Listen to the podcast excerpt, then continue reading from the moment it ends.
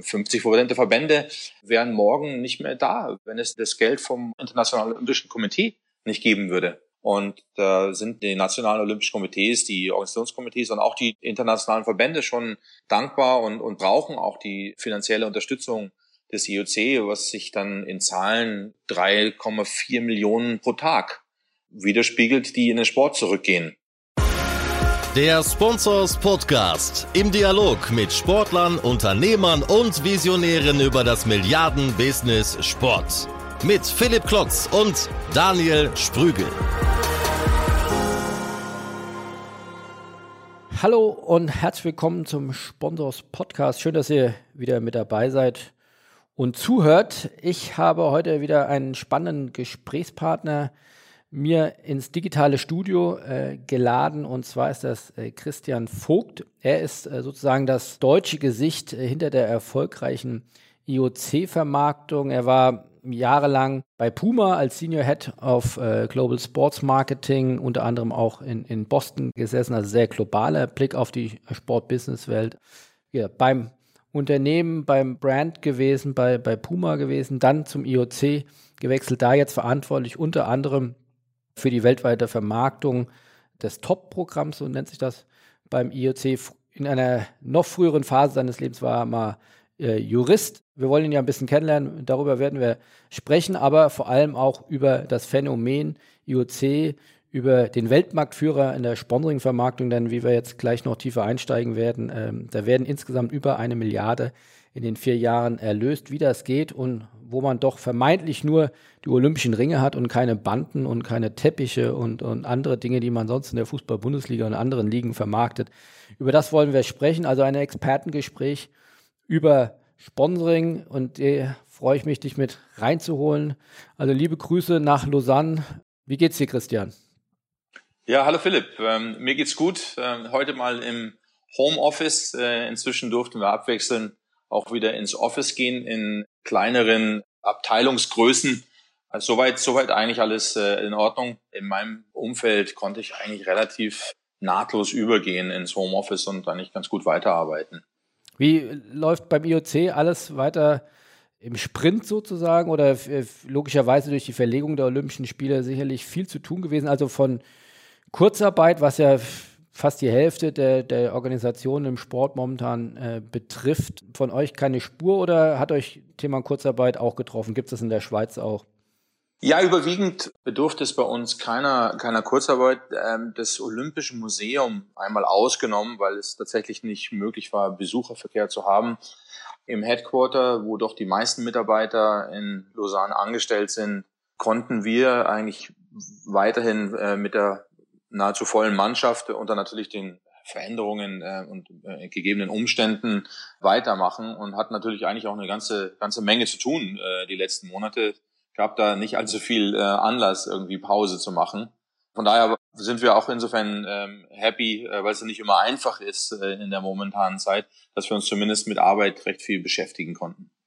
Wir wollen ja heute vor allem über das Top-Programm äh, des IOC reden. Das ist, sage ich mal, das Programm, das Vermarktungskonzept, womit die großen Sponsoring-Erlöse äh, generiert werden. Ist, sage ich mal, es gibt noch einen Umsatzstrom, die Medienrechte, die sind noch größer, aber auch äh, die Entwicklung ist in den letzten Jahren absolut äh, frappierend äh, gewesen. Das waren teilweise Umsätze, die mittlerweile, äh, ich glaube, es hat angefangen in den in 80er, 90er Jahren, wo man dann um die knapp 100 Millionen umgesetzt hat in der äh, Vermarktungszeitraum 85 bis 88 und jetzt äh, zuletzt knapp über eine Milliarde äh, mit zehn äh, Sponsoren.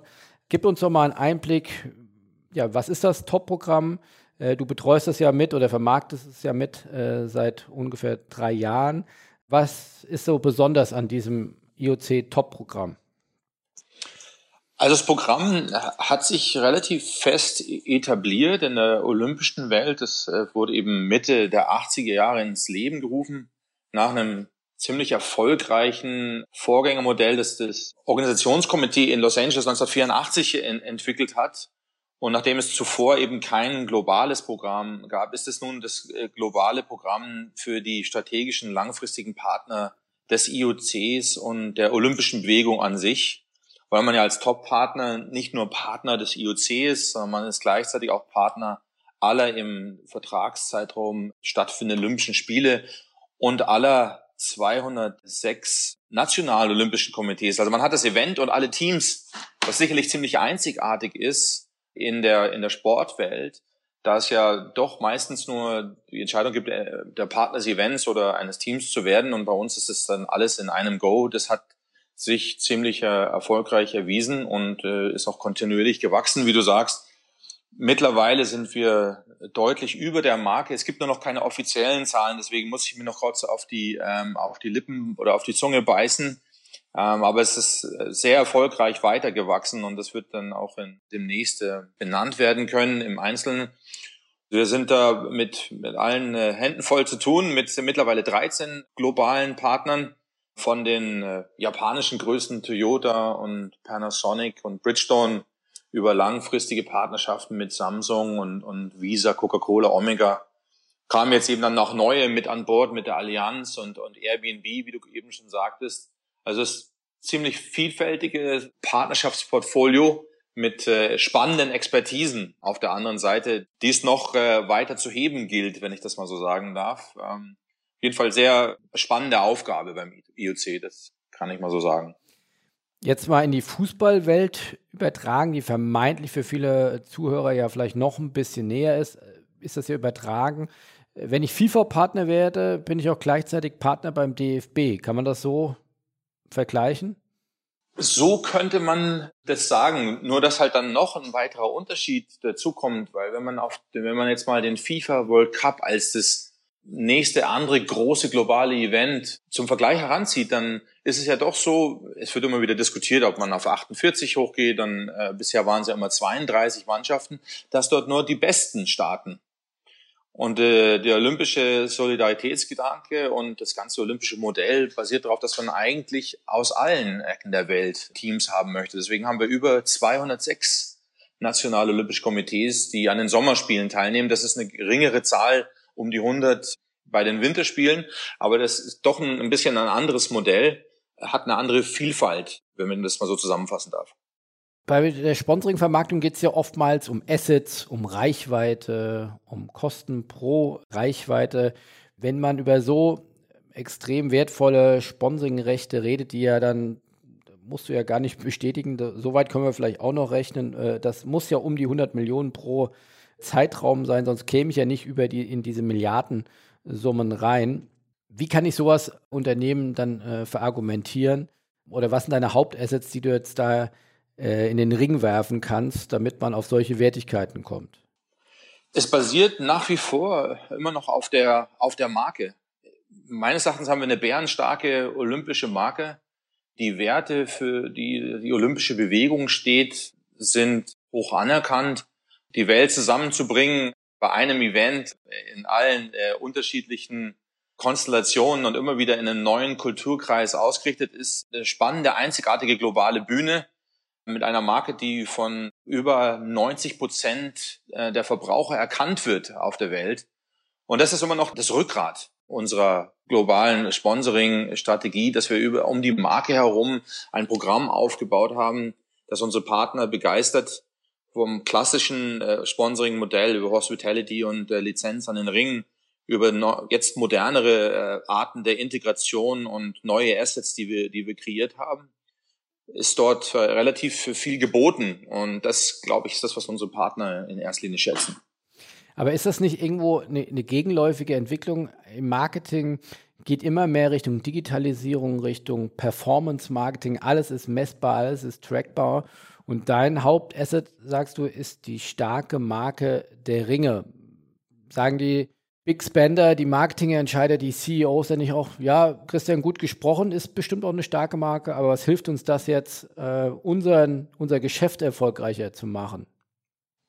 Das ist auch richtig. Der Ansatz, dass wir uns nur auf der, auf der Marke und äh, einem IP-based Programm ausruhen und sagen, okay, ihr habt eine Lizenz und könnt euch euer Hospitality-Programm frei gestalten, ist sicherlich nicht der zukunftsträchtigste. Deswegen haben wir auch auf der Höhe des Erfolgs als größtes äh, Sponsoring-Programm der Welt nicht ausgeruht, sondern äh, auch weiter daran gearbeitet, dass wir äh, moderne ähm, Assets anbieten können, weil du hast absolut recht. Heutzutage ist der Entscheider auf der, auf der Markenseite relativ anspruchsvoll und er erwartet, dass ähm, er einen richtigen Service bekommt, dass er moderne Assets bekommt. Am Ende des Tages geht es ihm um die Connections, äh, zumindest für die Consumer Goods Brands ähm, zu den zu den Verbrauchern und äh, das Vehikel Olympische Spiele, äh, wie man über äh, die die Partnerschaft eine emotionale Connection mit den Verbrauchern äh, aufbauen kann. Hier ist sicherlich wieder die Marke äh, zentral, aber natürlich muss man dann noch einen Schritt weiter Gerade im, im Zuge der digitalen Transformation auch wahrnehmen, wo denn heutzutage die Endverbraucher, vor allem die Jungen, ihre Zeit verbringen und was sie, was sie erwarten. Und da sind die natürlich die Anforderungen äh, enorm gestiegen. Und äh, das äh, sind wir uns bewusst. Hier muss ich auch in aller Bescheidenheit sagen, ähm, ist es nicht so, dass wir immer nur die Marschrichtung vorgeben. Also wir, glaube ich, in aller Bescheidenheit muss man schon anerkennen, dass es oftmals so ist, dass wir uns auch von, von anderen abschauen, wie es denn in Einzelbereichen auch anders funktionieren kann und uns kritisch dem, äh, mit dem auseinandersetzen. Das ist vielleicht ein bisschen das, was ich mit reingebracht habe in, äh, in unsere Diskussion, nachdem ich jetzt zehn Jahre, wie du sagst, auf der anderen Seite bei Puma gesessen bin und mir meine ROI-Kalkulationen äh, in meiner Gewinn- und Verlustrechnung zusammen ähm, geschustert habe, weiß ich natürlich, wie man ein Board of Management von großen äh, Entscheidungen äh, überzeugt und, und was für ein Aufwand es ist, diesen, diesen Business Case zusammenzubauen. Und daher äh, bin ich mir dessen bewusst und bin so eigentlich auch in meinen Job gestartet, dass wir definitiv weiter uns entwickeln müssen. Und wir nannten es anfangs Top 2.0. Das waren vor allen Dingen neue Assets und jetzt kommt äh, Top 3.0 unsere nächste Phase ab dem Jahr 21, in dem wir die äh, Deep Integration, also die tiefgehende Eingliederung unserer Partner auf, auf verschiedenen Ebenen gestalten wollen. Das ist so ein bisschen die, die grob, grobe Richtung. Aber was ich interessant finde, du sprichst von einem Business Case. Also reden wir bei diesen Partnerschaften, die ihr verkauft, dann gar nicht mehr von, sag ich mal, Werbung, die man ja in Reichweite, die man in Branding vielleicht misst, die man in Bekanntheit, in Wiedererkennungswerten misst, sondern in wirklich harten ROIs, in, in wirklich einem Business Case? Beides. Also ich, ich, ich gebe mal vielleicht zwei Beispiele, die das ein bisschen plastisch machen. Also die Markenstellung sicherlich als das Fundament äh, kann man eigentlich ganz schön an, anhand von Visa und Samsung beobachten. Wenn man äh, sich bewusst ist, dass Visa damals eigentlich Bank Americard hieß und eigentlich nur eine Karte war äh, verschiedener amerikanischer Banken, bevor es dann eine eigene Marke wurde, haben sie die, die Bühne der Olympischen Spiele und die globale Reichweite dazu benutzt, die größte Kreditkartenunternehmen äh, der Welt aufzubauen. Das sind wir sicherlich nicht für alles verantwortlich, aber es ist doch so, dass der entscheidende Move war, sich auch äh, gegenüber American Express damals durchzusetzen, dass man eine globale Partnerschaft mit dem IOC ähm, angegangen ist und das ist sehr erfolgreich seit 35 Jahren und ich denke mal eine zwölfjährige Verlängerung vor zwei Jahren spricht da schon Bände an, an Vertrauen.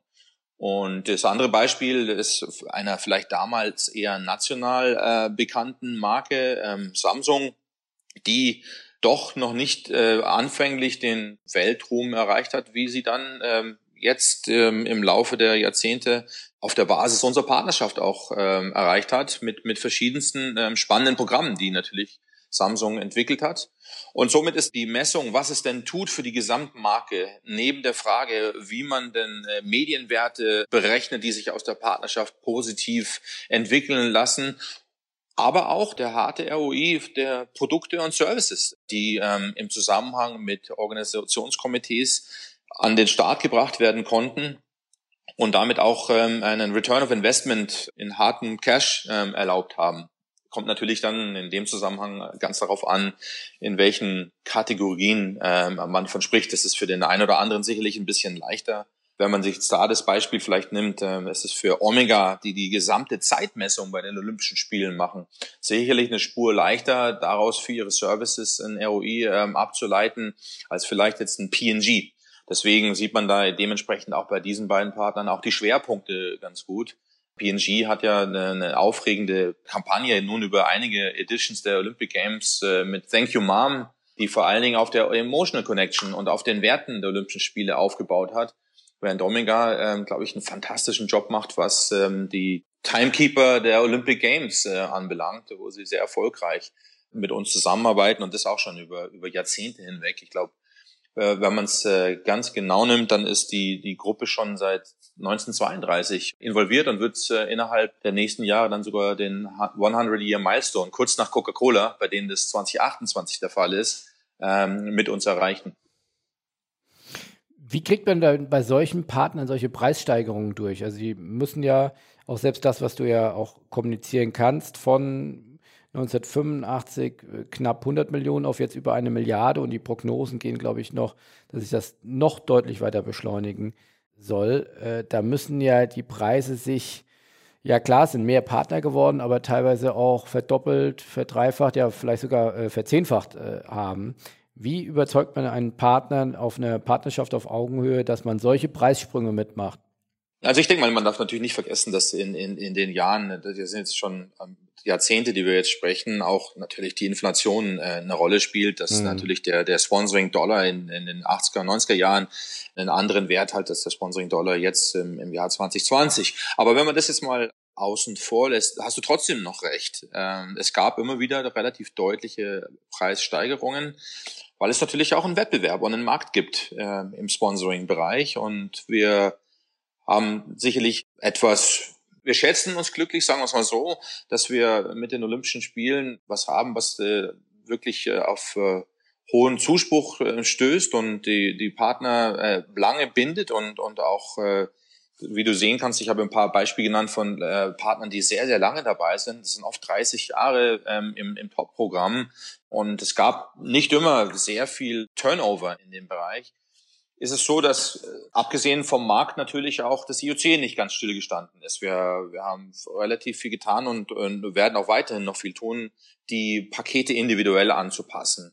Also die Zeit, die wahrscheinlich vorbei ist, ist so ein bisschen, wie man so schön sagt, der, der Cookie-Cutter-Approach, dass man eigentlich äh, jedem dasselbe Modell irgendwie aufs Auge drückt. Das funktioniert sicherlich nicht mehr ganz und insofern, glaube ich, kann man die Preissteigerung auch damit begründen, dass wir individueller auf unsere Partner eingehen und aber auch im Laufe der Zeit immer mal ein bisschen mehr bieten.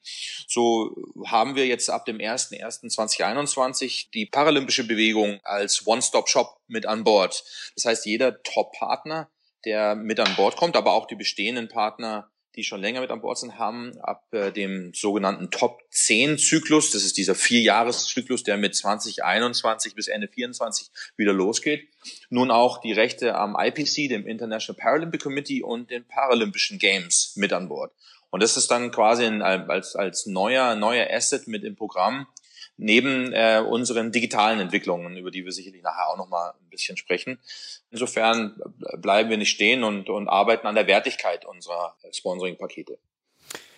Was ist denn das entscheidende KPI, nachdem du gefragt wirst? Oder gibt es das KPI? Wir haben im Vorgespräch ja auch versucht, mal Relationen zu finden. Auf der einen Seite, wie gesagt, der erfolgreichste Sponsoring-Vermarkter, wenn man das so sagen will. Auf der anderen Seite gibt es zumindest jetzt aus der deutschen Brille gesprochen ja Sportevents, die eine deutlich höhere Sichtbarkeit oder eine deutlich größere Reichbarkeit im Fernsehen haben. Also äh, wenn ich jetzt äh, äh, mir zum Beispiel selbst Gruppenspiele einer Europameisterschaft im Fußball, Portugal gegen Tschechien oder also mal, wo nicht die deutsche Mannschaft integriert ist, da schauen trotzdem 10 Millionen Menschen zu. Und ich glaube, selbst das 100-Meter-Finale kommt nicht ganz an die, an die 10 Millionen äh, ran. Natürlich ist es auch von der, von der Fläche, eine immens große ja, Strecke von mehreren Wochen, wo die Olympischen Spiele natürlich einen ein Medienalltag äh, auch in Deutschland dominieren, aber in den Spitzen kommt man nicht an den, an den Fußball ran. Dennoch hängt man jetzt, sagen wir mal, in der Vermarktung den Fußball ab. Wie geht das? Ja, sagen wir mal so, der, der Fußball macht schon auch einen ziemlich guten Job. Und wenn es einem um passive Sichtbarkeit geht, sind die, die Fieldboards natürlich schon auch ein Vorteil. Keine Frage. Nur war ich bei Puma natürlich auch auf der anderen Seite des Tisches damit ähm, befasst, zu bewerten, was es denn einem dann auch bringt. Äh, wie viele von den Eyeballs, die diese Boards sehen, fangen denn dann an, sich mit einer Marke zu engagieren und äh, sich mit dem äh, Angebot der Marke auseinanderzusetzen. Muss man ein bisschen mit Pinch of Salt, wie man so schön sagt, äh, nehmen. Also die, die Zahlen, die man als Medienwerte bekommt, wenn man äh, Sichtbarkeit dann versucht zu bewerten, indem man sich fragt, was würde man denn andernfalls zahlen für, für Werbung, wenn man eine entsprechende Markensichtbarkeit erreichen möchte die Zahlen sind natürlich auch nicht immer so eins zu eins äh, nützlich für jeden. Noch dazu, äh, weil es ja nicht jedem nur um Sichtbarkeit geht. Also ich glaube, wenn man jetzt mal vielleicht bei uns ein Beispiel heranzieht, äh, mit Toyota haben wir den, den größten Automobilhersteller der Welt. Da weiß jeder, wie groß Toyota ist und Toyota kennt jetzt auch fast jeder. Da geht es eigentlich dann eher äh, um die Frage, wie Toyota wahrgenommen wird ihrem Weg von einer Automotive in eine Mobility Company ähm, zu gehen und dabei vor allen Dingen die globale Employees mitzunehmen, also alle Mitarbeiter anlässlich eines Projekts hinter ähm, der neuen Richtung zu vereinen, ist sicherlich ein, ein anderes Ziel, äh, das man so mit, äh, mit reinen Mediawerten äh, nicht bewerten kann. Und von daher, um da auf deinen Ausgangspunkt deiner Frage zurückzukommen, gibt, glaube ich, so viele Key Performance Indicator, wie man eben Ziele an Performance definiert. Und ich glaube, äh, kein einziger unserer Partner macht dasselbe wie, ein anderer. Und von daher denke ich, dass die Vielfalt der Ziele äh, auch dazu führt, dass wir uns jedes Mal wieder neu auf den Partner ähm, einstellen müssen. Und ich glaube, das, das Größte, was wir da mitbringen und auch müssen, ist, dass wir flexibel bleiben und unseren Partnern eben ihre individuelle Ausgestaltung der KPIs ermöglichen und ihnen dann dabei helfen, diese umzusetzen. Was war denn in deiner Zeit als Puma Sport- und Marketingverantwortlicher der Grund, warum du gesagt hast, ich, ich setze auf Usain Bolt, das ist das Geld äh, wert? Was waren da die KPIs? Was hat dich da getriggert, wo du sagst, oder ihr habt ja auch dann, glaube ich, euch entschieden, äh, Ferrari in der Formel 1, das sind zwei völlig unterschiedliche äh, Assets weil auch Puma hat ja wahrscheinlich nicht das Problem der be fehlenden Bekanntheit. Da geht es am Ende des Tages, ich muss äh, Schuhe und, und, und Sportartikel verkaufen.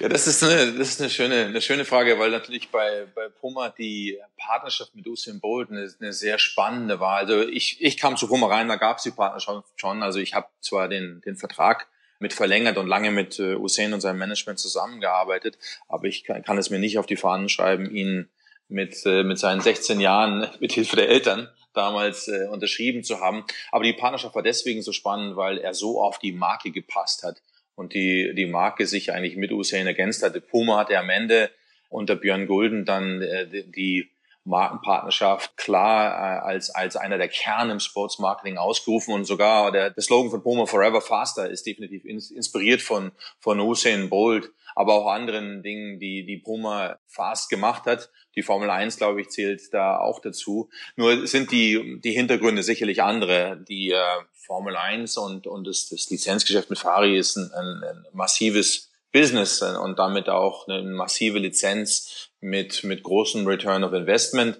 Das muss man bei ähm, Usain Bolt äh, sicherlich eher unter der Assoziation mit dem schnellsten Mann der Welt und den entsprechenden Medienwerten auf anderer Ebene verbuchen. So, äh, wieder eigentlich gar kein schlechtes Beispiel, wo du, wo du auch siehst, ähm, es, es kommt in jeder Partnerschaft wieder auf andere Fragen an und jedes Mal wird die Performance wiederum anders, äh, anders bewertet.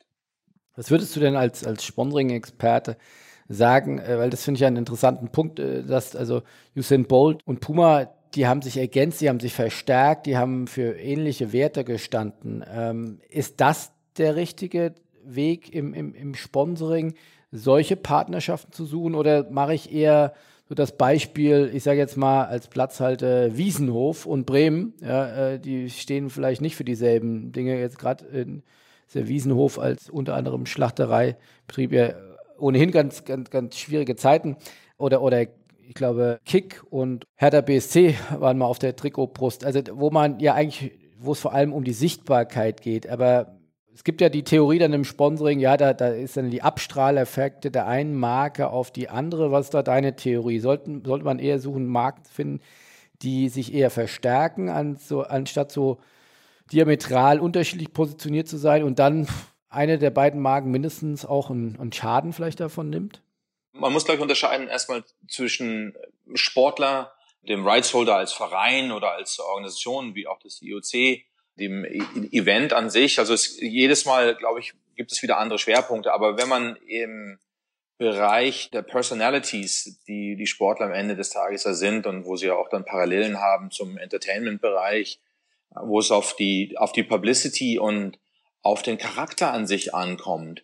Wenn man da nicht auf ein Alignment achten würde, dann würde ich mich schon fragen, wozu man denn dann die Partnerschaft macht. Na, gerade aus dem genannten Beispiel mit Usain Bolt war das, das, das Spannende ja auch die äh, Lust am Leben und, und, der, und der, der Spaß, mit dem Hussein äh, rangegangen ist. Und die Markenpositionierung als Puma ähm, doch anders äh, zu sein als die, als die großen zwei und sich dann eben äh, mit einer besonderen Assoziierung verbinden zu wollen. Das spielt für mich schon eine, eine herausragende Rolle. Und ich denke, eben ähnlich ist es auch ähm, in den olympischen Partnerschaften, wo es so viele emotionale und spannende Geschichten von Athleten zu erzählen gibt, die unsere Partner mit offenen Händen und offenen Armen aufnehmen weil sie ja eigentlich die Geschichten des Lebens sind, die die Leute auch interessieren. Und insofern ist die Assoziierung sicherlich ein, ein wichtiger Punkt. Aber es kommt natürlich dann für den äh, jeweiligen Sponsoren schon auch auf die Phase drauf an, was man äh, mit dem Unternehmen und in der momentanen Zeit versucht zu erreichen. Und manchmal kann äh, einfach eine, eine Sichtbarkeit auch äh, das erste Ziel sein, um sich erstmal einen, einen Namen zu machen und äh, den Zugang äh, zu bestimmten Bevölkerungsgruppen zu erreichen, den man auch ähm, als, als, als Wiesenhof in Deutschland erreichen kann. Und man kann nicht äh, jedes Sponsorship miteinander vergleichen. Es gibt wahrscheinlich so viele verschiedene Sponsorship, wie es Firmen auf der Welt gibt. Ist das eine Stärke oder eine Schwäche des Sponsorings? Also ich höre jetzt in den Zeiten der Krise von einigen Marktteilnehmern, die sagen, äh, ja, das Sponsoring hat es immer noch nicht geschafft, in so ein seri in seriöses Ecke äh, gestellt zu werden, sondern es ist immer noch äh, so die, ja, die Entscheidung, der Vorstand mag das, der andere Vorstand mag das, deswegen machen wir das.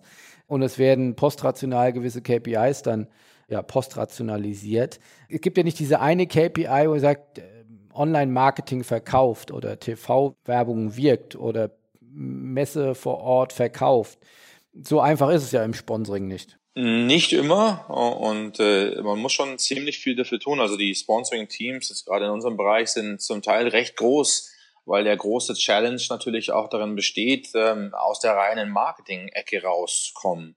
Der, der Sponsoring meines Erachtens äh, hat dann die größte Power, wenn die, die, die Integration tiefergehend ist. Die erste Schnittstelle kommt alleine schon da zwischen der Sponsoring und der Kommunikationsabteilung. Wie eng ist dort die Zusammenarbeit? Weil oftmals das verschiedene, verschiedene Gruppen im Unternehmen sind, die nicht immer jeden Tag fließend äh, zusammenarbeiten. Und wenn man wirklich mit Partnern äh, eine Co-Creation anfängt und sagt, okay, wir, wir helfen euch bei eurer Aktivierung, wir wollen eigentlich an eurer Seite stehen, merkt man, dass man dann alleine mit den äh, ähm, Sponsoring-Leuten nicht mehr sprechen kann, sondern dass man andere Teams mit zunehmen muss. Und dasselbe ist auch wahr, wenn man eben versucht, in der Nachhaltigkeit, im Sustainability Dinge gemeinsam umzusetzen und die Programme aufeinander abzustimmen, dann muss man mit ganz anderen Experten in den Abteilungen der, der Partner zusammenarbeiten. Und diese Vernetzung, quasi die Spinne im Netz zu sein auf beiden Seiten der Sponsoring-Verantwortlichen, die ist eigentlich der, der, der Schlüssel zum Erfolg. Weil wenn man es schafft, die verschiedensten Ebenen zusammenzubringen, dann kriegt äh, das Unternehmen auch den, den meisten Wert aus der Partnerschaft. Und deswegen ist es Sponsoring beschreibt es eigentlich als zu, zu eng, denn im Ergebnis sollten alle Sponsorings im, äh, in Partnerschaften münden auf, auf verschiedensten Ebenen. Und dann kommt man auch weg, sich nur die Frage zu stellen, kriegen wir denn durch irgendwelche Sichtbarkeiten äh, Medienwerte, sondern dann geht es eine ganze, eine ganze Ecke tiefer, ob man eigentlich gemeinsam Programme umsetzen kann als Partner, wo der eine dem anderen hilft. Das klingt jetzt alles ein bisschen abstrakt, aber ich gebe mal ein Beispiel. Das Beispiel ist äh, mit, mit DAO. Das war das Ziel, die, die Olympischen Spiele ähm, CO2-frei zu gestalten, insofern, als dass man auch Mitigation-Maßnahmen äh, ergreift, den Footprint, den man, also den Fußabdruck, den man hinterlässt, zu neutralisieren. Und dazu braucht man natürlich einen, einen Partner, der in der Material Science sich auskennt und weiß, was man denn tun muss, um äh, eine Mitigation erfolgreich umzusetzen. Und so waren die, die Spiele in Sochi und Rio waren schon carbon neutral, äh, bevor sie überhaupt angefangen haben. aufgrund der, der Maßnahmen, die ergriffen wurden. Und diese, diese tiefgehende Integration, muss man auch die Experten dann miteinander sprechen lassen. Das äh, geht eben über Sponsoring hinaus, wo das Sponsoring eigentlich der Aufhänger ist, um in diese Gespräche reinzukommen. Wie kann ich mir dann so eine Akquise von so einem Partner vorstellen? Ruft dann Herr Bach bei Kompliziert. Dem, ruft dann Herr Bach bei dem CEO an oder meldet sich dann äh, der japanische äh, Staatspräsident, Kanzler äh, dann bei Herrn Toyota oder äh, meine, das muss ja von ganz oben eingegossen werden, sonst ich kann mich ja jetzt nicht durch die Sponsoring-Abteilung wahrscheinlich vorkämpfen, das muss von, von oben kommen. Sowohl als auch. Also es muss äh, bottom-up natürlich erstmal der Business Case erstellt werden, wo die, die Experten der, der Fachabteilungen zusammenkommen müssen. Aber am Ende des Tages hast du absolut recht. Es wird im äh, Top-Programm sicherlich keine einzige Entscheidung äh, getroffen, ohne dass sich der, der Chief Marketing Officer und der CEO auch dahinter stehen, weil die wiederum ihre Boards ähm, überzeugen müssen. Das macht es auch ein bisschen spannend, in dem Bereich tätig zu sein, weil man natürlich schon mit, mit sehr High-Profilern zu tun hat, macht es aber auch herausfordernd, weil man dementsprechend auch äh, einen Case äh, helfen äh, muss vorzubereiten, der dann auch wieder die Board of Management überzeugt. Und, und insofern bin ich, äh, ehrlich gesagt, auch sehr, sehr glücklich, dass uns das gelungen ist in den letzten drei Jahren, doch in mehreren Fällen nicht nur langstehende Partner verlängert zu haben, sondern auch neue Partner dazugewonnen zu haben. Und es war mit der Allianz und Airbnb sicherlich nicht eine, eine Standardbesprechung, sondern da haben wir lange erstmal über die Gemeinsamkeiten gesprochen und erstmal sehr lange überhaupt gar nicht drüber gesprochen, was sowas denn kostet, wie man sowas dann im Einzelnen verhandelt, sondern da ging es erstmal um die Zusammenarbeit an sich, was man gemeinsam erreichen kann, wo man Türen öffnen kann, welche Programme man gemeinsam entwickeln kann. Und das waren die Gespräche, die erstmal im, im, im Vordergrund standen und natürlich dann schon alleine in der Vorbereitungsphase unterschiedlichste Abteilungen mit dazu beigetragen haben, die, den jeweiligen Business Case äh, für eine Partnerschaft vorzubereiten. Und es dauerte unter anderem recht lange, weil natürlich, wie du richtig sagst, ähm, am Ende muss es bis ganz nach oben gehen. Aber ganz oben wird immer nur dann entscheiden, wenn sie das auch ordentlich äh, vorbereitet bekommen. Wie viele Menschen sind von euch bei sowas integriert? Also äh, sowohl in der jetzt äh, Pre-Sales und Sales-Phase als auch After Sales. Ist das alles bei euch in-house oder arbeitet ihr da mit Agenturen auch zusammen? Das Partnership Management wird für uns vor allen Dingen selber gemacht. Also wir haben so ungefähr äh, ein Partnership Manager hat betreut zwei Partner und wir haben natürlich dann noch Agenturen, die uns in bestimmten Bereichen helfen, vor allen Dingen, wo es jetzt in die Co-Creation geht, wo wir Marketingkampagnen auch mit Partnern zusammen gestalten, haben wir auch andere Experten mit im Spiel, wir haben ein Management, das erstmal zentral die ganze Partnerschaft übersieht und da ist dann äh, ein Partnership Manager zuständig, aber es werden äh, unterschiedliche Abteilungen dann mit dazugeholt. Also es gibt für uns eine eigene Abteilung, das heißt Commercial Integration, die eigentlich dafür sorgt, dass im Zusammenhang mit den Rechtsabteilungen und der Finanzabteilung die Produkte und Services der Partner in die Organisationskomitees und denen ihre Ausrichtung der Olympischen Spiele mit integriert werden, was ein relativ komplexer Prozess ist, weil es unter Umständen ähm, also Jahre dauern kann äh, an Vorlaufzeit, bis man äh, die Integration mit Erfolg zustande bringt. Deswegen lohnt es sich für viele Partner auch nicht, äh, einfach nur kurzfristig dabei zu sein.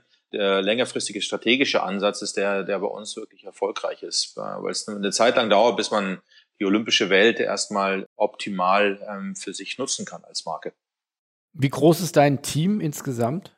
Wir haben jetzt ähm, 13 äh, Mitarbeiter im klassischen Partnership Management Bereich mit noch drei weitere Mitarbeiter im Business Development und strategischen Marketing Bereich, das sind für 16.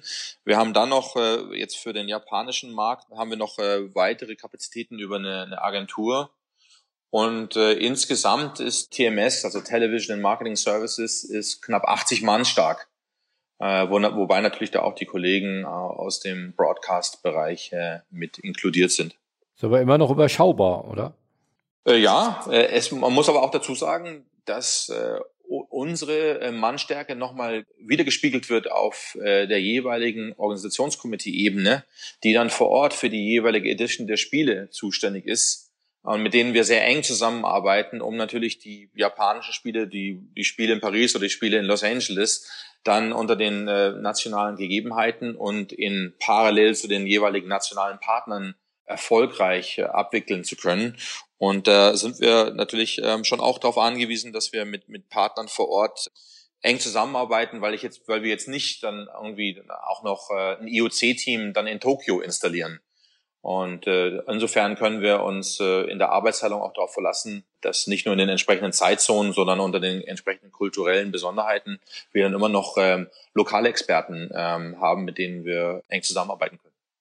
Aber du hast jetzt nicht pro Kontinent riesige Sales-Teams, die den ganzen Markt umflügen und, und sagen, ihr kippen und euch Leads in Lausanne rein und ihr sagt, äh, die Guten ins Töpfchen, die Schlechten jetzt, jetzt, äh, äh, werden aussortiert. Also das klingt alles relativ schlank, äh, weil wenn ich vergleiche, zum Beispiel FC Bayern München hat über 1000 Mitarbeiter, da seid ihr ja noch relativ weit von entfernt. Ja, in Lausanne sind ja insgesamt das gesamte IOC sind um die 500 Mitarbeiter, so dass äh, wir sicherlich einigermaßen schlank sind, aber auch schlank sein wollen, weil wir als äh, Non-for-Profit äh, auch nur 10 Prozent für die Administration einbehalten wollen, weil je, je mehr wir weiter ausschützen, umso mehr können wir dem Sport auch zugutekommen. So werden ja 90 Prozent unserer ganzen Erlöse verteilt. Und da sind die nationalen Olympischen Komitees, die Organisationskomitees und auch die internationalen Verbände schon dankbar und, und brauchen auch die finanzielle Unterstützung des IOC, was sich dann in Zahlen 3,4 Millionen pro Tag widerspiegelt, die in den Sport zurückgehen.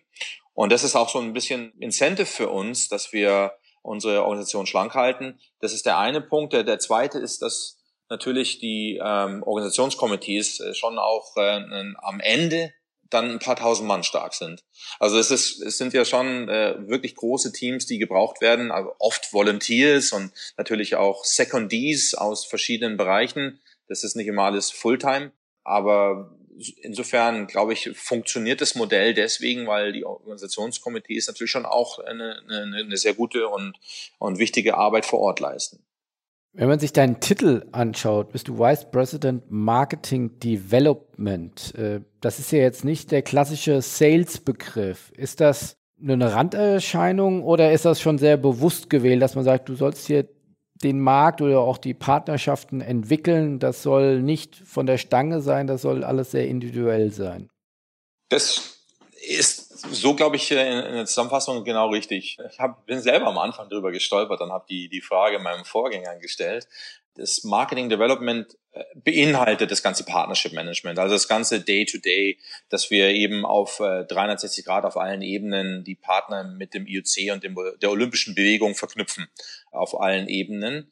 Aber das Marketing Development ist eben zum Teil auch Business Development und heißt im, im, im Rahmen des Top-Programms, dass wir halt als Team und um auch auf die vorhergehende Frage zurückzukommen, wir sind direkt zuständig und verantwortlich für die Strategie, welcher Partner passt und die gesamte Verhandlung.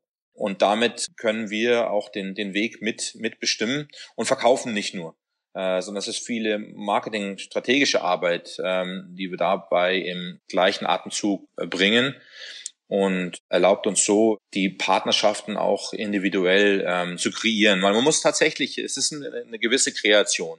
Es ist wenig Standard, äh, weil, weil wie wir vorhin schon gesagt haben, es, es muss äh, auf die einzelnen Partner abgestimmt sein. Und da muss man eben dann auch äh, gewisse Besonderheiten mit berücksichtigen und mit einbauen, um die Partnerschaften erfolgreich zu machen.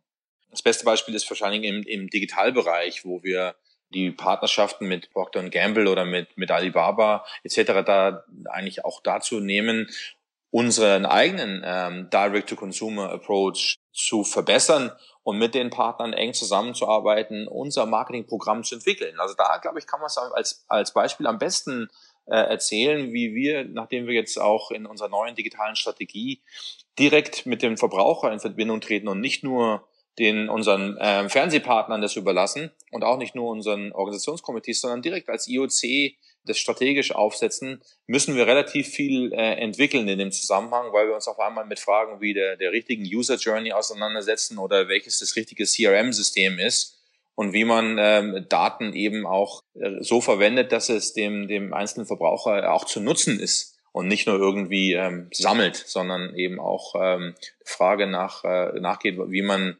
mit äh, olympischen Fans eigentlich äh, einen Mehrwert bietet.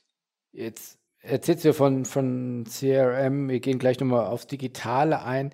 Das ist ja alles relativ weit weg von deinem ursprünglichen Beruf. Du warst ja mal Jurist, das ist auch, glaube ich, in deiner Familie durchaus äh, verankert. Ich glaube schon, dein Großvater hat eine Kanzlei gehabt, dein Vater war, glaube ich, auch äh, äh, Jurist.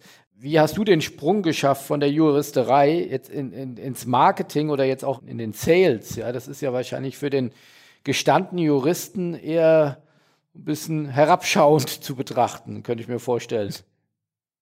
Nee, gar nicht. Eigentlich spannend. Äh, also bei, bei mir ist es immer so, dass du hast recht, ähm, ich komme aus einer Juristenfamilie. Das habe ich allerdings am Anfang gar nicht so im Plan gehabt. Ich, ich komme eigentlich aus dem Sport. Ich habe immer viel Sport gemacht. Ich wollte eigentlich Sport studieren, habe damals aber nicht so den, den richtigen beruflichen Weg gesehen und bin dann auf die eine oder andere Weise aufgrund von bestimmten Mentoren dazu gekommen, äh, Jura vorzuziehen. Aber es war für mich nicht so der, der Bereich, der für mich natürlich passte. Aber was ich dann eben anfänglich in meiner beruflichen Karriere und vor allen Dingen durch meinen äh, Masterstudiengang in Chicago dann erlebte, war, dass der, der sportrechtliche Bereich mich am meisten fasziniert hat. Und von daher war ich eigentlich als Jurist schon, schon immer nicht derjenige, der vor Gericht auftreten wollte, sondern der Verträge und Partnerschaften gestaltet. So hatte ich das Glück bei Puma gleich ähm, einzusteigen, wo dann im, im nächsten Jahr die Weltmeisterschaft 2006 stattfand und wir an zahlreichen spannenden Marketing ähm, Aufgaben gearbeitet haben, wo es darum ging, sie umzusetzen und wo der Jurist eben auch mitdenken muss. Und das fand ich schon immer am spannendsten, das Strategische ähm, und das Vorausschauende. Das Einzige, was natürlich dann, und da hast du schon recht, es ist kein Automatismus, das Einzige, was man ablegen muss irgendwann mal, und das habe ich dann ähm, nach einigen Jahren getan, ist, dass man in dem Vorausschauenden und in der Vertragsgestaltung nicht nur darauf schaut, Risiken zu vermeiden, sondern auch Möglichkeiten zu eröffnen. Das ist, glaube ich, der entscheidende äh, Schritt, wie man dann weiterkommt. Und da hatte ich natürlich auch äh, das Glück, dass ich zehn Jahre lang in Boston gearbeitet habe und dort mit dem Chief Marketing Officer von Puma, ein ziemlich kreativer Kopf, eng zusammengearbeitet habe, sodass ich meinen MBA dann quasi auf praktische Art und Weise äh, bekommen habe und indem ich sehr eng und lange mit ähm, dem Marketing Leadership Team zusammengearbeitet habe und am Ende dann auch Teil dieses Teams wurde. Der Wechsel ist sicherlich individuell und weiß gar nicht, ob man den sich so vorstellen kann, bevor, bevor das dann alles so passiert.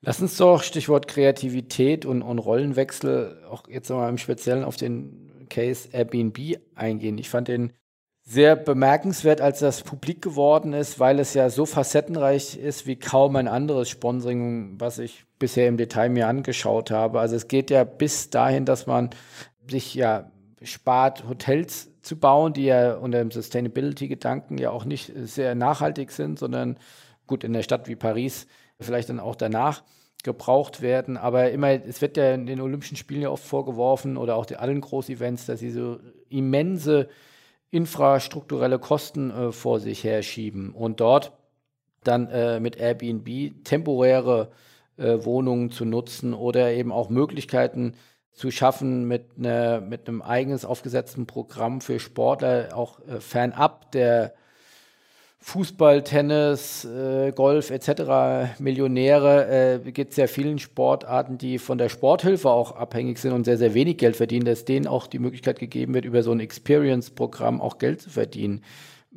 Wie kann ich mir so einen Prozess vorstellen, dass man äh, so eine Partnerschaft kreiert? Ja, das ist tatsächlich ein Prozess gewesen. Das hat eine, eine Zeit lang äh, gedauert, weil man sich erstmal kennenlernen musste. Aber es, was auffällig war, dass wir sehr ähnliche Ambitionen hatten und dass es sehr schnell ähm, sichtbar wurde, dass wir viele Dinge ähnlich denken. Ich meine, nicht nur durch Airbnb, sondern weit vorher hat ja auch äh, unser Präsident schon die Marschrichtung äh, gelegt, dass wir nachhaltig sein müssen mit den Olympischen Spielen. Und so wurde alleine schon durch Paris und Los Angeles ähm, wurden die Spiele an, an Städte gegeben, die mehr oder weniger über 90 Prozent die ganze Infrastruktur schon voll im, äh, in place hatten. Und das ist sicherlich einer der, der, der wichtigen äh, Punkte der Olympic Agenda 2020, dass wir nachhaltiger die Spiele ausrichten und dementsprechend auch mit den äh, Städten eng zusammenarbeiten. Da ist dann das spannende Thema, das hat das World Economic Forum ausgerechnet, dass all diejenigen, die in Brasilien äh, während der Rio-Spiele ähm, in Brasilien waren, wenn für diejenigen Hotels gebaut werden hätten müssen, dann wären es 257 Hotels gewesen. Und von daher ist es ja schon spannend, dass man äh, sich überlegen kann, wie, wie ein Partner wie Airbnb zumindest für Zuschauer und, und, und, äh, und Reisen, die zu den Olympischen Spielen kommen, äh, eine Alternative und eine Ergänzung zum Hotel sein kann und insofern zu weniger Bauten führt und äh, noch dazu der lokalen Bevölkerung ermöglicht, auch daran zu partizipieren, auch an den Spielen zu partizipieren, indem sie eben ihre, ihre Wohnungen äh, vermieten können. Ähnlich war das mit dem Refugee äh, Olympic Team. Da ist es ja so, dass das ist eine eigene Idee, die Thomas Bach, ähm, unser Präsident, hatte. Das ist doch unserem solidarischen Modell sicherlich äh, sehr gut tun würde, dass man auch Refugees eine Chance gibt. Und da wurde dann das Team 2016 gegründet. Dasselbe hat Airbnb schon äh, gemacht, auf, äh, als es in den USA, ich glaube, das war der Hurricane Sandy, viele gab, die ihre Wohnungen verloren hatten, hat Airbnb ein Programm entwickelt, wo Hausinhaber ähm, vorübergehend für als als Relief-Programm äh, Leuten, äh, die kein Obdach mehr hatten, äh, Wohnungen zur Verfügung stellen konnten. Und Airbnb als Plattform hat es dann vermittelt, äh, dem Hilfesuchenden mit dem Bereitwilligen. Insofern hatten wir ein Thema, das, das sich sehr, sehr natürlich ergänzt hat. Und das dritte Thema, das ist, glaube ich, das Spannendste. Und da freue ich mich auch drauf äh, am meisten. Und, und, und wir arbeiten gerade sehr viel daran, dass das ein Erfolg wird, sind die Olympian Experiences. Weil wer, wenn nicht ein Olympionike hat, denn spannende Geschichten zu erzählen, an denen er andere teilhaben lassen kann. Und auf diese Möglichkeit, ähm, Olympioniken und äh, werdenden Olympioniken äh, die Möglichkeit zu geben, auch noch Geld damit zu verdienen, was das Geschäftsmodell ist, das ähm, Airbnb erfunden hatte und was wir jetzt gemeinsam auf die olympische Welt ummünzen, ähm, hat natürlich ein gewisses neues Denken, ein modernes Denken erfordert, weil es natürlich dafür keinerlei äh, Vorlage gab in, in unserem System. Das war jetzt nichts, was, was man so als, als Sponsoring so, so überlegen kann, sondern das musste eben alles entwickelt werden, was mich manchmal dazu gebracht hat, dass ich intern wahrscheinlich genauso viel Zeit verbracht habe, die Partnerschaft zu kreieren als extern. Das äh, sicherlich ein gutes Beispiel dafür, wie individuelle äh, Kreation von Partnerschaften äh, der Schlüssel zum Erfolg sein kann. Kannst du mal noch ein paar Zahlen nennen, was ihr da erwartet oder so ein bisschen Expectation Management? Äh, wie viele Sportler können das sein? Sind das eine Handvoll? Sind das nur die Topstars oder soll das wirklich auch ein breitflächiges Programm werden? Nee, es soll schon ein breitflächiges Programm werden. Gerade die Topstars, die werden sich die Frage stellen, ich habe das Glück gehabt, schon genug ähm, Geld in meiner Sportkarriere zu verdienen. Ich brauche es nicht mehr. Wobei interessanterweise, das muss ich auch schon wieder relativieren, weil gerade ähm, der eine oder andere Topstar sich eigentlich in diesem solidarischen Gedanken dazu bereit erklärt, auch andere zu unterstützen und uns hilft, dieses System zu bewerben. Also die, die Sportler helfen sich auch untereinander. Aber es ist gerade eigentlich auch gedacht für den durchschnittlichen Olympioniken, der unglaubliche Leistungen, unglaubliche Vorbereitungszeit ähm, verbringt, um überhaupt an Olympischen Spielen teilnehmen zu können. Und der unglaublich spannende Stories zu erzählen hat. Also es geht nicht nur um, um wie ein Olympiateilnehmer zu trainieren. Es geht um die mentale Vorbereitung. Wie ist man richtig? Und oder was gibt es für andere Geschichten, ähm, äh, die man teilen kann, um andere zu motivieren? Es hat sich gezeigt, dass das für viele ähm, spannend ist, daran teilzunehmen. Und deswegen sind diese in kleinen Gruppen zwischen sechs und acht Leuten äh, stattfindenden Experiences was, was im Markt gut angenommen wird. Und jetzt hat Airbnb natürlich eine unfassbare Reichweite, um mit mit Guests, wie sie in dem Zusammenhang genannt werden, in Kontakt zu kommen. Und damit ist die, hat die Plattform äh, die Möglichkeit, eben zu Hunderten von Millionen von Nutzern in, in Kontakt zu kommen. Und äh, sicherlich äh, ist es dann wiederum jedermanns eigene und jeder Frau's eigene äh, Verantwortung, so eine Experience dann auch spannend zu gestalten etwas zu hosten ähm, erfordert gewisse Qualitäten. Das ist vielleicht auch nicht jedermanns Sache, aber es ist zumindest, ähm, worauf wir uns fokussieren, dass wir als Enabler auftreten, die Möglichkeit zu eröffnen. Da, durch die Tür muss man schon selber durchgehen. Wir machen die Tür auf und wir, wir machen das in einer, äh, einer Zusammenarbeit mit einem Partner. Und dann ist es jedermanns Sache, ähm, das Angebot anzunehmen oder nicht. Und wann geht's da offiziell los? Spannend ist, dass jetzt schon in Kürze an den Daten, die ursprünglich die äh, Daten der Olympischen Spiele dieses Jahr ähm, waren, zwar der, der, der 24. Juli wird es ein, äh, ein, ein Kick-Off-Festival geben, ein Olympian and Paralympian Experiences Festival was eben online stattfindet. Normalerweise sind Experiences ja auch Live-Experiences, wo man zusammenkommt. Das ist in der momentanen Zeit nicht ganz so einfach.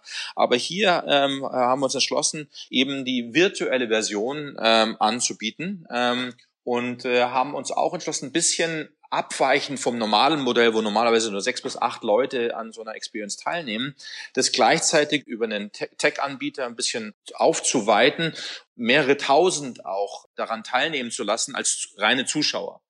Und äh, das wird jetzt eben äh, für, für fünf Tage Minimum Ende Juli stattfinden. Man kann sich äh, weltweit von überall einklicken. Oh, da sind wir gespannt. Ist das schon irgendwo einzusehen oder äh, kommt da noch ein Announcement? Stay tuned, da sollte, da sollte noch ein Announcement dazu kommen. ähm, und äh, sicherlich mal bei uns und ähm, auf unserer Plattform vorbeischauen oder auch direkt zu Airbnb. Man, äh, es ist alles äh, gerade in, in, äh, in der heißen Phase der letzten Vorbereitung.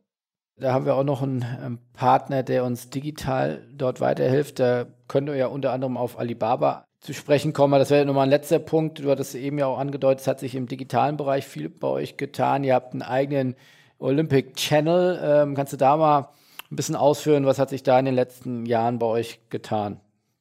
Sehr viel, sehr viel. Also da, da ist unglaubliche Bewegung drin. Also Olympic Agenda 2020 hat äh, den Olympischen Channel nach Rio gegründet, was sich als super Content Hub erwiesen hat. Weil wir haben jetzt, jetzt nur den zweiten Schritt gegangen, zu sagen, das, das ist schön, ähm, wirklich spannendes und auch originär äh, kreiertes Con Content zu haben zwischen den Spielen. Nur haben wir ja nun mal die, die meisten, äh, den meisten Traffic während der Spiele. Und jetzt haben wir gesagt, die, die Gedanken müssen wir schon mal zusammenführen, dass wir einerseits spannenden Content kreieren, aber auch den, den Traffic, der äh, zwischen 150 und 200 Millionen äh, für die Tokio-Spiele geschätzt wird, auf unseren eigenen Plattformen, nicht nur bei den Fernsehsendern, zu nutzen, um äh, eigentlich die Mehrwerte direkt an den Mann zu bringen. Es war sicherlich der, der schwerste Weg, ähm, zwischen den Spielen erstmal anzufangen. Und so haben wir jetzt das um eine Stufe erweitert und daraus ist jetzt dann sogar eine EOC Digital Strategy entstanden und dazugehörige Abteilung, das Digital Engagement and Marketing Team, und man kann damit sehen, dass wir relativ viele Resources in, äh, in diesen Weg investieren, weil eben Direct-to-Consumer und datengetrieben äh, ist heutzutage in der digitalen Transformation sicherlich ein entscheidender Punkt, um auch langfristig erfolgreich zu sein. Und du, du hast Alibaba angesprochen, ist sicherlich einer der größten fünf auf der Welt, im, was die Datenkapazitäten äh, und äh, das Cloud-Programming anbelangt und von denen man einiges äh, lernen kann. Es ist unfassbar, was, was für einen Traffic und wie viele User die haben. Ich glaube, die haben inzwischen äh, in ihrem eigenen System über 600 Millionen, die sie äh, relativ gut kennen und denen sie jeweils das auch anbieten können, was der, was der User braucht. Und da kann man schon relativ viel von lernen. Wobei es natürlich dann auch schnell komplex wird, weil man die entsprechenden Technologien braucht, in jedem einzelnen Land die Datenvorschriften einhalten muss. Und das ist schon, das ist schon ein ziemlich großes Projekt. Aber es ist eine äh, vielversprechende Richtung für die Zukunft, wie wir nach wie vor eben äh, unserer Mission gerecht werden, to, to create a better world through sport weiterhin eine Stimme auch direkt zum Verbraucher haben, äh, dem wir die einzelnen Möglichkeiten dann aufzeigen können als, als die Authority im olympischen äh, Movement. Und abschließend, was glaubst du, wo geht die, wo geht die Reise im, im, im Sponsoring hin? Es gibt Stimmen, die zumindest auf nationaler Ebene, auch jetzt nicht bei den Top-Brands, die allgemein in der Welt ja so äh, Stichwort GAFA-Ökonomie, äh, The Winner Takes It All, Ökonomie, also auch im Sponsoring, dass die, die Mittelklasse, die unterklassigen Clubs dann doch eher untergehen und durch die Vielzahl der der Assets und der Möglichkeiten äh, nicht das Alleinstellungsmerkmal haben und dort eher äh, aktuell verlieren. Auf der anderen Seite gibt es Entwicklungen, wie ihr mit euren neuen Partnern, die da in die, in die Hunderten von Millionen äh, Euro Größenordnungen gehen. Wo glaubst du, wird sich Sponsoring hinentwickeln? Siehst du eine positive Zukunft oder siehst du auch durchaus kritische inflationäre Tendenzen? Ich sehe allgemein eine positive Zukunft, weil es gibt sogar noch eine massive ähm, Opportunity, weil wenn man sich jetzt alleine mal nur vom, von, vom Cashflow her das anschaut, reden wir im Sponsoring über die Sponsoring-Gelder. Aber es wird ja noch ein Vielfaches davon in Kommunikationsmaßnahmen investiert. Wenn man das jetzt gemeinsam gestaltet und die direkten Mehrwerte auch als, als Rechteinhaber anbieten kann, dann ist da noch so viel Luft nach oben, das ist unglaublich, was man damit noch schaffen kann. Aber das wird immer anspruchsvoller. Das ist die Downside, dass man, wenn man über datengetriebenes Marketing, äh, über, über User Journeys äh, mit, mit Marketingpartnern sprechen möchte, dann äh, erfordert es halt andere Expertisen. Und ich habe jetzt beispielsweise Team, in, äh, ein Mann von der äh, beim Sportartikelhersteller ähm, 15 Jahre zuständig war für digitales Marketing. Das ist jetzt nicht so der klassische Sponsoring-Mann, äh, weil wir eben an diesen Themen tagtäglich arbeiten. Und von daher wird die Schere ein bisschen weiter auseinandergehen zwischen denen, die investieren und ihr modernes Marketing weiter vorantreiben wollen und diejenigen, die eben dort nicht so viel investieren.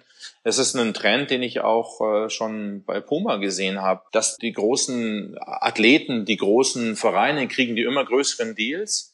Im Grassroots-Bereich wird auch einiges gemacht und dazwischen ist so ein bisschen ein Vakuum. Äh, das ist tatsächlich ein, ein Trend, wie entstanden ist. Jetzt ist es für uns in dem Fall äh, auf IOC-Ebene gut, weil das Top-Programm sicherlich eins der Programme ist, das ähm, sehr gut funktioniert aufgrund der, der, der Besonderheiten, die wir heute besprochen haben und aufgrund der globalen Bühne, die wir bieten.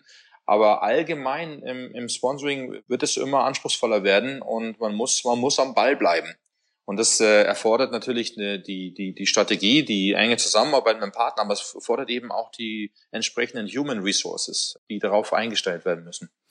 Und das geht auch ohne die ganz großen Reichweiten. Also klar, ja, große Fußballclubs, IOC, FIFA, UEFA, äh, auch Tennis, äh, große Sportarten, Haken dran, aber es gibt auch ganz viele kleine. Es gibt, äh, also wenn man jetzt in die olympischen Sportarten guckt, äh, von, von Fechten, Ringen, Kanu bis hin zu, ich sag jetzt mal, äh, äh Heidenheim, Sandhausen und, und äh, anderen äh, Clubs, äh, die ja eben keine Reichweite haben. Da kann ich ja noch die besten datengetriebenen Marketeers haben. Wenn ich keine Reichweite und keine Marke hat, wird es doch, glaube ich, schwierig, oder? Ja, sagen wir so, es gibt sicherlich nicht überall dieselben Voraussetzungen und es gibt natürlich dann auch den Bedarf für ein, für ein solidarisches System, äh, das auch die kleineren mit dem Auge hat. Und du könntest äh, mir eigentlich nicht mehr aus dem Herzen sprechen und damit eigentlich auch indirekt die, ähm, den Gedanken der olympischen Bewegung ähm, mit bestätigen, dass eben dann doch auch eine gewisse Verteilung stattfinden muss, weil ansonsten hat man nur noch ein paar wenige große, die aber ähm, nicht mehr viel drumherum haben und das kann sicherlich nicht das Ziel sein. Das hat man im Fußball erkannt.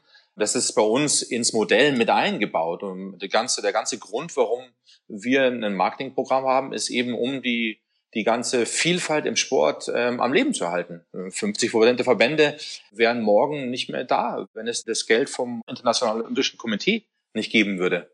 Keine Neuheit, ist kein, kein Geheimnis. Und, und, und sicherlich würden auch viele ähm, Athleten gar nicht zu den Spielen gehen können, wenn nicht ihre ganzen NOCs in, in ihren Märkten unterstützt äh, werden würden. Der Challenge, den wir angehen müssen, ist, wie man trotz dieser Unterschiede, die marktgetrieben sind, in gewisser Weise den solidarischen Gedanken nicht ganz verlieren und eben auch den kleineren helfen, weil das, das Spannende, was man ja eigentlich an den großen, erfolgreichen Unternehmen wie Facebook und Google und so weiter beobachten kann, ist, dass die ja eigentlich durch die Netzwerkeffekte so powerful geworden sind. Und die Sportwelt, wenn die sich als Netzwerk äh, mehr versteht, und die Bundesliga äh, für ihre, alle ihre Vereine oder die, die Premier League für alle für ihre Vereine diesen Gedanken aufnimmt und dann gewisse Investitionen zentral vorgenommen werden, ist auch äh, durch ein gewisses äh, geändertes Modell ziemlich viel möglich, um eigentlich, wenn äh, die Tide nach oben geht, auch alle Boote äh, mit angehoben werden können das ist sicherlich die Kreativität und der, der Gedanke, der jetzt für die Zukunft gefragt ist, damit es nicht nur ein reiner marktgetriebener Ausscheidungswettkampf wird. Das ist dann das Thema äh, für unseren nächsten Podcast, also wie Sport äh, von der Netzwerkdenke lernen kann. Vielen, vielen Dank. Äh, ich meine, du weißt, wovon du sprichst. Du warst, wie ich auch nachgeguckt habe, zwischenzeitlicher Weltrekord Frisbee-Weitwerfer. Ist das richtig? Das ist äh, schon eine kleine Zeit lang her, als ich noch ein bisschen flexibler und fitter war. Ja, es ist richtig. Äh, das war, Über 200 Meter. Ja, 217 Meter 5 Zentimeter waren das im Jahr 2001. Das äh, fühlt sich eine Ewigkeit an und äh, sicherlich kann ich noch werfen, aber ähm, ich war damals noch ein bisschen athletischer als als ich heute bin. Das war mein, äh, meine Besonderheit im, im Sport. Ich äh, ein Randsport, ein Nischensport. Vielleicht bin ich deswegen jetzt auch beim IOC in der richtigen Position, weil ich eben auch für den kleineren verstehe, wie es sich anfühlt. Sicherlich war mir von Anfang an klar, dass ich irgendwie studieren müsste, um irgendwas zu werden, aber es hat unfassbar viel Spaß gemacht. Und ja, Frisbee gehe ich nach wie vor werfen. Das war jetzt gerade in der Covid-Zeit, hat mich das so ein bisschen hochgehalten, dass ich dann abends noch mal eine Stunde in den Park gegangen bin und ein bisschen geworfen habe. Dann äh, drücken wir die Daumen, dass die Olympischen Spiele nicht nochmal verschoben werden und wir uns vielleicht wieder in Kitzbühel sehen, wie beim letzten Mal, oder hoffentlich äh, in, in Tokio oder vielleicht auch mal in, in Lausanne am Headquarter. Oder auf eurem Event natürlich. Oder ja, beim Sprobis, selbstverständlich, genau. Vielen, vielen Dank, Philipp. Nee, freue mich uns auf unser nächstes Wiedersehen. Wir sind voll fokussiert, dass die Spiele nächstes Jahr stattfinden. Wir geben, wir geben Vollgas auf unserer Seite. Ich wünsche euch, dass ihr, dass ihr gut durchkommt. Für euren Verlag bleibt, bleibt safe und äh, bis auf hoffentlich bald mal wieder. So machen wir es. Bis dahin. Tschüss. Also, mach's gut. Tschüss, Philipp.